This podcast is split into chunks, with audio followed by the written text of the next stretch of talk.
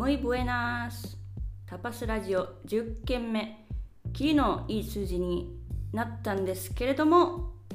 ちょうどおととい今矯正をしてるんですけど下の歯にも矯正器具がついてしまい非常に滑舌が悪い状態になりました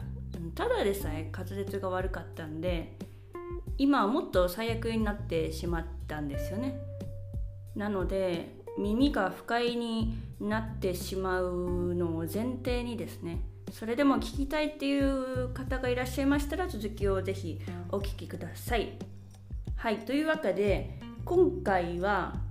スペインに住み始めてから変わってしまった生活習慣というトピックをいつものごとくボソボソと語っていきます。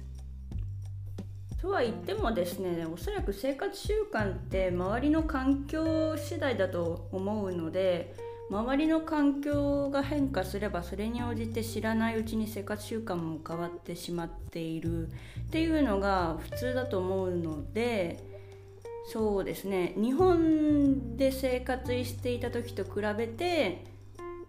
明らかにこれは変わってしまったなっていう生活習慣をピックアップして話そうかなと思います。これはですねコロナ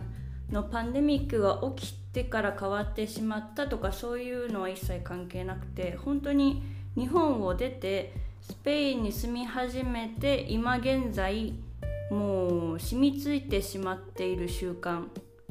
そういえば自分の中では普通になっている習慣。だけど日本にいた時と比べたらこれは全然違う。っていうのを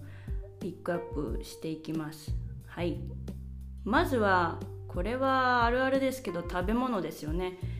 食生活についてですね。もうこれは知られてるんですかね。スペインの食事の時間がもうすごいことになってるっていう。日本って結構6時間ごとにだいたい 6, 時6時間か5時間かな？ごとに食事をとるじゃないですか。もしかしたら夜ご飯はもっと間が空くかもしれないですけどまあ、特にね一番おかしいのがスペインのお昼の時間ですよね。お昼2時。2時から始まって終わるの3時半とか。下手したら週末にランチとか行くと2時に予約が取れたとして周りの人とワイワイゆっくりデザートコーヒーまでのんびり食べてるともう4時半ぐらいになっちゃってることかこととかざらにありますからね。もうねおやつをおやつの時間って3時じゃないですか。でもスペインだと日本でいうおやつの時間にみんなでパエリアを食べているという。だからそもそもパエリアにまだ行き着いてないかもしれない。うんおつまみを食べている時間かもしれない。はい。でですねまあ時間が遅いのもそうなんですけどまあそれは仕方がないというか環境に適応しないと生きていけないのでお昼の時間が遅いということはレストランとか周りの商業施設も全部それに合わせてるんで自分だけが「よっしゃ12時になったお昼食べようお腹すいた」ってなったところで自炊をしない限りはレストランとか例えばテイクアウトのお店とかも開いてないですからね。だから渋々うん早くても1時とか自分で自炊するとなっても1時ぐらいになってしまってますね。はい。まあ時間に合わせることはさておきですね。自分の中で変わってしまったなって思うのが朝ごはん。日本だと割と朝ごはんそれなりに食べてたのかな？ですね。朝ごはんの和食メニューで言うとご飯味噌汁小さいおかずとかも普通に食べれてましたしむしろ朝起きたらお腹空いてたんで朝ごはん大好き系な大好き系人間だったんで洋食だとしてもパントーストと何か、まあ、インスタントスープとかでも割と胃を満たしたいタイプだったんですよ。でも今こっちに住み始めてからもうここ3年ぐらいは朝ごはんがもう超軽い。でもさすがに何も食べないのは嫌なんで最低限トーストとコーヒーは取るようにしてるんですよね。でですねここ数年の私のデフォルトのモーニングメニューなんですけどトーストにもこだわりがあって絶対にパンはスーパーで売ってある限りなく100%に近い全粒粉パンですね。スペインの普通のスーパーって結構日本語で言うフランスパンあのバゲッバケット系の長いパンがいろんな種類売ってあるんですけどその中でも全粒粉のパーセンテージがいろいろ違ってですね全粒粉50%のフランスパン全粒粉7575ってあるかなまあ505065100とかいろいろ同じ全粒粉なのに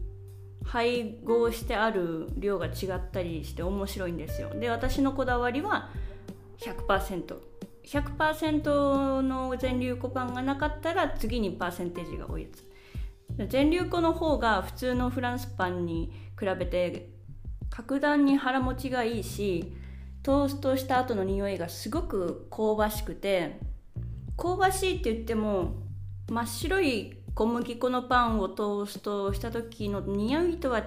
た全粒粉特有の独特な優しいまろやかな香ばしい匂いって言ったらいいのかな。難しいなこれを日本語で言うの。まあそんな感じですね。あとそれから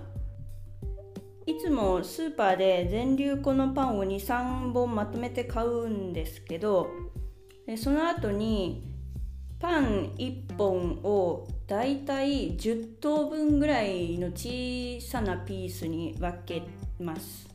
それで毎朝2ピース食べるんで切ってしまった残りのパンは冷凍ですね。はい。なんで毎朝冷凍された全粒粉パンを2つ取り出してそのまんまトースターにぶっ込んで解凍とトーストを同時にやります。はい。雑ですけどはいこれが私流です。でそれからですねトーストされた2切れのパンにオリーブオイルを垂らします、はい、表面にですね。なぜかというとこの後に必ず黒にんにくを塗ります。はい。トーストしたパンの上に黒にんにくをジャムのごとく塗ります。黒にんにくね朝に食べる人 多分スペインでもあんまりいないかもしれないけどこれがね一日の始まりなんです。私の朝の大事なルーティンになりました。はい。黒にんにくって日本にも売ってあるはずですおそらく。なんか聞くところによると韓国とかが発祥というか韓国でかなり使われてるらしくてですね。シンプルに味が美味しい。そもそも白いニンニクを発酵させてあるものですごい長い日数かけ何十日もかけて発酵していくんですけどその発酵プロセスのおかげでニンニクのあの白いニンニクって硬いじゃないですか。あれが真っ黒になって黒まあでも真っ黒ではないな。ちょっと茶色っぽい焦げ茶みたいになってすごく柔らかくなって味はちょっとちょっとだけ酸味が残るんですけど甘くてあとコクがあるって言ったらいいのかな。でですねウィキペディアによるとものすごく有効成分が高いらしいですね。あの白いニンニクよりも。がんやウイルスに感染した細胞などを見つけて戦うナチュラルキラー細胞 NK 細胞の活性化が実験によって証明されている。抗抗酸化作用抗アレルギー作用デトックス作用があるとして世界的な研究結果などが認められている。って書いてありますね。へえ知らんかった。だから体にすごくいいっていうのは知ってたんですよ。なんかまあニンニクそのものもスタミナつけるのにいいっていうのはまあ当たり前に知ってましたけど黒ニンニクはさらに栄養素が高いっていうのをこっちで知ってかつ柔らかいからパンの上にペーストできるんですよ。ジャムみたいに。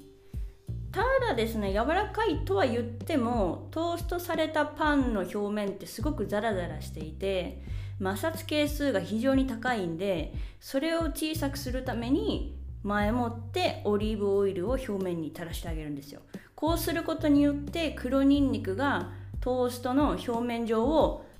まるでフィギュアスケーターかのようにスーッと摩擦係数ほぼゼロで塗ることができます。はい。ちょっと盛りましたけど。でこれがね美味しいんですよ本当に。卵かけご飯よりも美味しいなって個人的には思ってしまっていて卵かけご飯を日本人でありながら第1位から滑落させてしまうという我ながらものすごく残酷なことをしてしまっているんですけれどもだって黒ニンニク美味しいんですもん本当に。でもう一度ウィキペディア戻りますけどこの製造過程でですね真っ黒く変色するのはメイラード反応っていうものによるらしくて糖分とアミノ酸の化学反応によってニンニクの中で味や色の変化だけでなく成分の変化も起きると。書いてあるんですよ。あのウィキペディア読み上げてるだけなんですけどはい。黒ニンニクって入れたら出てきます。で確かに当たってましたね。甘くてコクがあるっていうのはその糖分とアミノ酸。アミノ酸なんでおそらく家庭科の授業で習ううまみってやつですね。うまみ第6の味うまみこのうまみがきっと日本人である私の舌を喜ばせてくれてるんだろうなと思います。飽きたことはないですね。トーストでもジャムとかをつけるよりも格段に栄養素高いしあと言い忘れましたけど白いニンニクに比べると匂いももう格段にないですからね。匂いあのニンニク特有の匂いがわずかにするっていう感じですね。なので朝食べてもしっかり歯磨きすれば大丈夫と信じております。歯磨きとあとコーヒーをぶち込む。はい。うん。いや匂ってないと信じるよ私は。はい。やっとトーストのパートが終わりました。次コーヒー。コーヒーは大好きなんですけど日本みたいにブラックコーヒーっていうコーヒーがないので外に行くと必ずエスプレッソにミルクを混ぜるっていうスタイルになってしまう、まあ、もしくはあの苦いエスプレッソを飲む。その中間がないので日本のブラックコーヒーみたいに。でこっちでアメリカン飲む人もいないので、えー、比率的にエスプレッソに牛乳を入れるカフェコンレーチェとかエスプレッソにちょちょっとだけ牛乳を足したカフェコルタードとかそういうのばっかり飲んでいたら自分の朝のコーヒーも知らず知らずのうちにコーヒーと牛乳まあ厳密に言えば牛乳じゃなくて豆乳入れてイソフラボン入れてこうって思ってね心がけて飲んでるんですよ。なのでまとめですけど変わってしまった食生活朝ごはん私のデフォルトは黒にんにくをペーストした2切れの全粒粉パンのトーストにコーヒー、まあ、コーヒーは毎日ドリップしてるんですけどペーパードリップです。そのペーパードリップしたコーヒーに豆乳をぶっ込んだだけの飲み物を飲んで終わりって感じですね朝は。あんまりこだわってないっちゃこだわってないけどあたかもものすごくこだわりがあるかのようになんと15分も喋ってしまいました。でもこんなに喋れるっていうのは何年も繰り返しその生活をやってこれている。自分の体に合っているからこそこんなにいろいろ喋りたくなってしまうんだと思います。あのー、はいこんなに喋ってるんで黒ニンニク試してください。試したことない人。はい。きっと日本にもあると思います。あそういえば一回友達に黒ニンニクスーパーに売ってるいつも買ってる黒ニンニクを買ってお土産としてプレゼントしたことがあるんですね。でスーパーに売ってる黒ニンニクって大体手のひらに乗る手のひら半分ぐらいの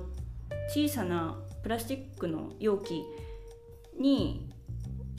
入った黒ニンニクのあの粒。粒がもう何て言うんですよ。こうババラで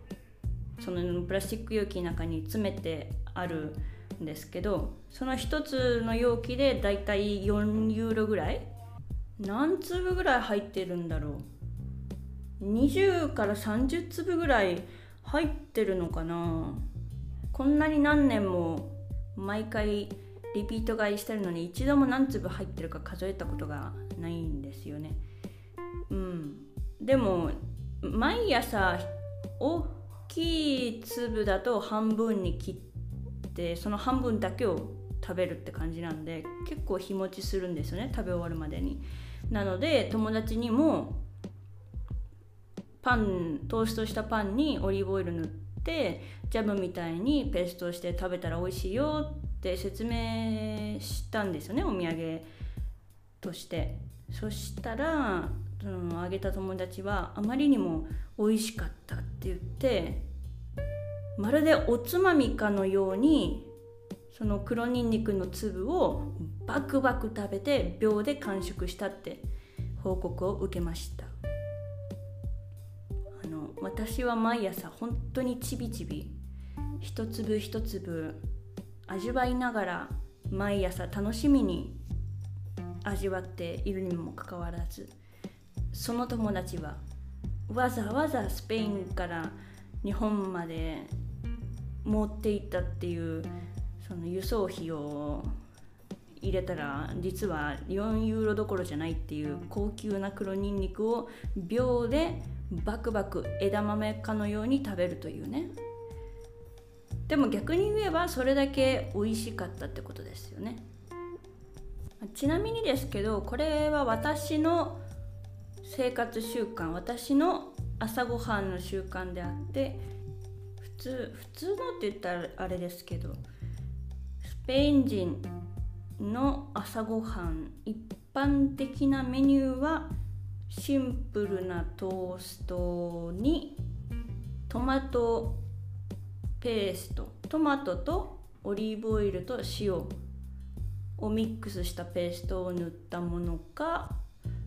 あと甘党の人はうんマドマドレーヌかな？小さいマドレーヌとか？あんまりスペインの人は朝ごはんそんなに食べないですからね昼が2時なんで10時半とか11時ぐらいにその第第2の朝ごはんタイムみたいなのがあるんでそこで一回小腹満たしをするっていう人が結構いるんで朝、まあ、もしかしたらコーヒーだけとか食べない人の方が多いのかもしれないですね。まあ、とはいえですよ毎日365日同じ朝ごはんを食べているかと言われればそうでもなくてたまにオートミールオートミールにバナナを潰したのも入れてそれに豆乳をかけてココナッツパウダーとあとシナモンもかけてなんて言ったらいいんでしょう。なん丸々ボールみたいなあの健康志向なかヘルシーまるまるボールみたいなのを小さい量なんですけど作って朝ごはんに食べることはたまにあります。はい。なんかこうやって話してたら人の朝ごはんがすごい気になってきた。皆さんの朝ごはんどんな感じですか？なんか自分朝絶対これ食べないとダメなんだ。こういう日には必ず験担ぎでこれを食べないとダメなんだっていうのがあったら教えてください。是非メッセージいただけると嬉しいです。あのただの興味本位ですけど。で私からうるさいようですけど黒にんにくを全粒粉パンにオリーブオイルを垂らした後でペーストして朝ごはんとして召し上がるべきです。これ食べないと人生終われないですよ。卵かけご飯 TKG の時代は終わりです。これからは TAN です。トスタダコンアホネグロ。TAN です。トーストと黒にんにくですね。はい。ああと最後にオリーブオイルを前もって塗って摩擦係数を下げることも忘れなく。ということでスペインに5年も住んでいるとたかが黒にんにくだけでこんなに長い時間一人でずっとボソボソ喋り続けられるスキルも身につくというわけですね。はいというわけで今回はここまでです。それではまたお会いしましょう。 Hasta luego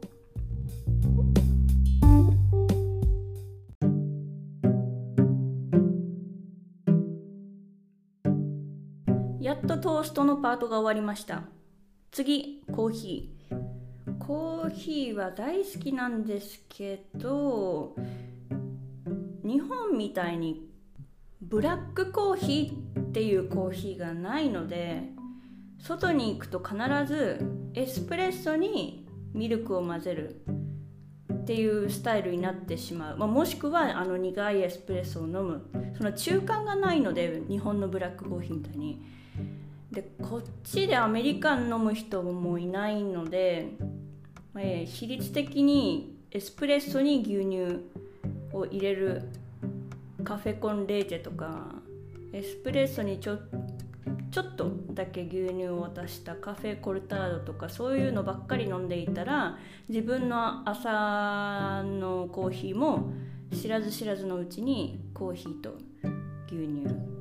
まあ厳密に言えば牛乳じゃなくて豆乳入れてイソフラボン入れてこうって思ってね心がけて飲んでるんですよ。なのでまとめですけど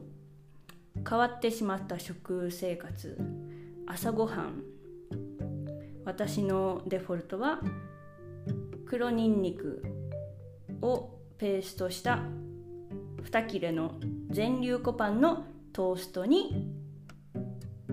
コーヒー、まあ、コーヒーは毎日ドリップしてるんですけどペーパードリップです。そのペーパードリップしたコーヒーに豆乳をぶっ込んだだけの飲み物を飲んで終わりって感じですね朝は。あんまりこだわってないっちゃこだわってないけどあたかもものすごくこだわりがあるかのようになんと15分も喋ってしまいました。でもこんなに喋れるっていうのは何年も繰り返しその生活をやってこれている。自分の体に合っているからこそこんなにいろいろ喋りたくなってしまうんだと思います。あのはいこんなに喋ってるんで黒にんにく試してください試したことない人。はいきっと日本にもあると思います。あそういえば一回友達に黒にんにくスーパーに売ってるいつも買ってる黒にんにくを買ってお土産としてプレゼントしたことがあるんですね。でスーパーに売ってる黒にんにくって大体手のひらに乗る手のひら半分ぐらいの小さなプラスチックの容器に入った黒にんにくのあの粒。粒がもう何て言うんでしょう。こうババラでそのプラスチック容器の中に詰めてあるんですけどその1つの容器でだいたい4ユーロぐらい何粒ぐらい入ってるんだろう？20から30粒ぐらい入ってるのかな？こんなに何年も毎回リピート買いしてるのに一度も何粒入ってるか数えたことがないんですよね。うん。でも